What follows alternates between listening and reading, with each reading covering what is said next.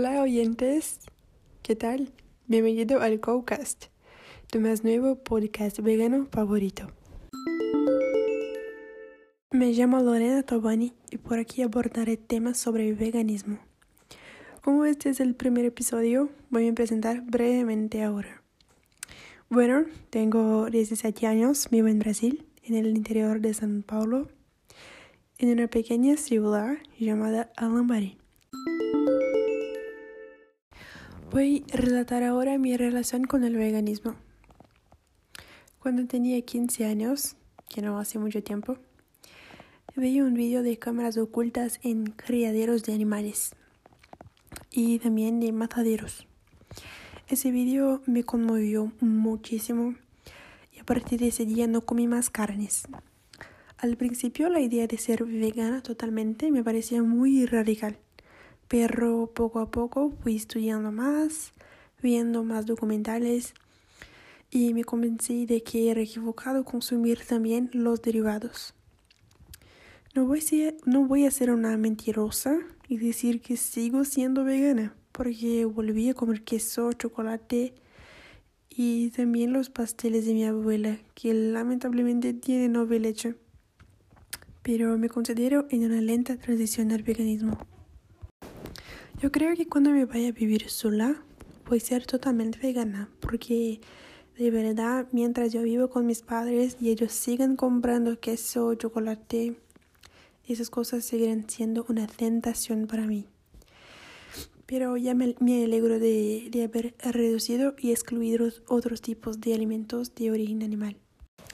Bien, cuando alguien te habla que conoce a una persona vegana, creo que la primera imagen que viene a la mente es de una persona aburrida, insistente, que muestra videos de animales sufriendo y que dice que comer animales es una injusticia. No estoy en desacuerdo con el vegano aburrido, claro, pero creo que tienen otras razones convincentes para motivar a alguien a dejar de consumir animales. Entonces, por eso mencionaré y abordaré cada una de las razones que me motivaron a ser vegetariana e intentar el veganismo. La primera razón es acerca de la salud. Unos estudios recientes que comparan grupos vegetarianos y no vegetarianos muestran que los vegetarianos tienen una menor incidencia de las enfermedades crónicas como hipertensión, cardiopatía isquémica, diabetes, varios tipos de cáncer y obesidad. Muchos dicen que los veganos son débiles, que no, consumo, que no, que no consumen muchos nutrientes. Pero para mí esa es una mentira muy generalista. Porque la cantidad de personas que consumen carne, que yo conozco, que tienen algún tipo de deficiencia nutricional, es ciertamente mayor que la cantidad de veganos que la padecen los carnistas. Incluso pido disculpa por el termo un poco peyorativo. Pero continuando, la mayoría de los carnistas en general se apegan a solo un tipo de dieta. No varían las verduras, los legumbres, cereales que consumen. Y esto les acaba perjudicando. Entonces, lo que digo es, vegano o no, busca un nutricionista para equilibrar tu dieta. La próxima razón es ambiental.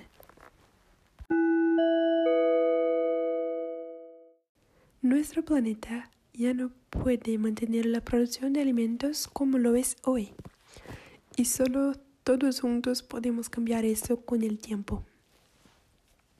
¿Y por qué que no puede mantener la producción como es hoy?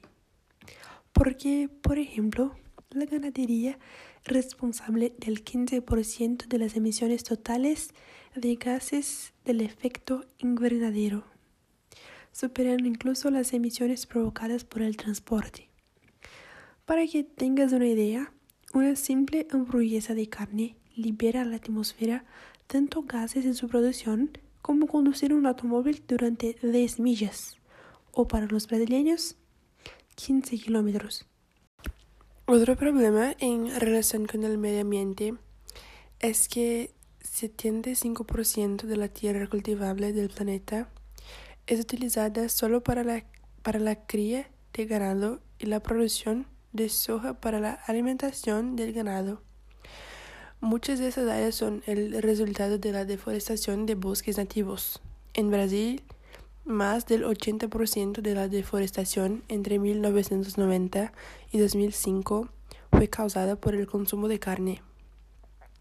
No hay suficiente tierra, agua e insumos para producir carne, leche y huevos para alimentar la creciente población mundial en los próximos años. Por eso, juntos, necesitamos repensar urgentemente nuestros hábitos. El problema va más allá de estos espacios deforestados. También tenemos el tema del desperdicio de nutrientes. De media, un animal consume más de 10.000 calorías y produce solo 1.000 calorías en forma de carne. O sea, tenemos un desperdicio del 90% de los alimentos consumidos por, por ellos. Un estudio publicado en Proceedings of the National Academy of Science mostró que la misma área en la que se producen 100 gramos de proteína de origen vegetal, si fuera utilizada para la producción de carne de pollo, produciría 50 gramos de proteínas de leche 25 gramos de proteínas, de cerdo solo 10 gramos y de vaca, el peor, 4 gramos. Bien, creo que ustedes ya deben estar cansados de escucharme hablar, ¿no? Pero ya estoy terminando la razón ambiental. Aún necesito hablar de la enorme cantidad de agua que requiere la cría de ganado. Según la Water Footprint, un kilogramo de carne de vaca requiere en promedio más de 15.000 litros de agua. Otros tipos de carne consumen menos agua, pero aún tienen un costo de agua más alto que las verduras. Entonces, si quieres colaborar con el planeta y reducir el desperdicio de agua, y solo cerras el grifo cuando te cepillas los dientes, bañate en 5 minutos, ahora sabes que puede colaborar mucho más reduciendo tu consumo de carne. Prometo que casi termino, solo voy a mencionar brevemente que la industria pesquera, que parece la más inofensiva, pero ella causa daños irreparables al océano porque al tirar la red de pesca al mar, no solo capturan peces, sino diferentes especies de animales, provocando un gigantesco desequilibrio ambiental. Bueno, Citando estos problemas ahora, ¿no crees que vale la pena no priorizar solo el placer de nuestras papilas gustativas? La próxima razón es por los animales. Así como los gatos y los perros, otros animales tienen sentimientos, son racionales y tienen la capacidad de sentir cariño. Pero a diferencia de los animales domésticos, las vacas, las gallinas, los cerdos ya nacen para morir. Viven una vida de miedo, angustia y mucho sufrimiento. Cada vez que compras un producto animal, estás financiando silenciosamente la muerte de estos.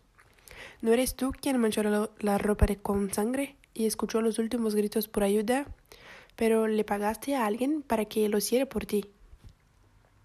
Toda la industria de derivados animales es muy cruel. Si lo mencioné aquí, estaría hablando por días pero te recomiendo que veas los vídeos que hablan sobre la industria de la leche y del huevo en el canal brasileño Fala Vegano. Voy a hablar rápidamente de la industria de la leche.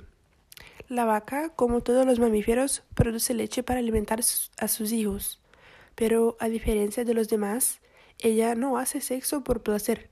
Por increíble que parezca, el granjero no espera que pase un clima entre la pareja de vacas. Ella es violada sexualmente al ser inseminada artificialmente. Y después de dar a luz al becerro, sácalo a la fuerza, porque la leche que sería para él, ahora será para nosotros. Triste, ¿no? El becerro se queda solo viviendo en un cubo para ser vendido como carne de ternera. Mi objetivo no es seguir describiendo el sufrimiento de los animales para convencerte de que dejes de comerlos sino que quiere despertar en ti la conciencia de que tu actitud puede reflejar mucho en la vida de miles de animales, además de su salud y en la naturaleza, como ya mencioné. La próxima razón es una más particular. El veganismo me ha despertado a una forma diferente de ver las cosas. Ahora puedo pensar muchísimo más en mis actitudes diarias que pueden cambiar el mundo, como por ejemplo reducir la cantidad de basura que produzco, formas de reutilizar envases, dónde descartar los restos de comida orgánica y varias otras cosas que aún estoy desarrollando en mí misma.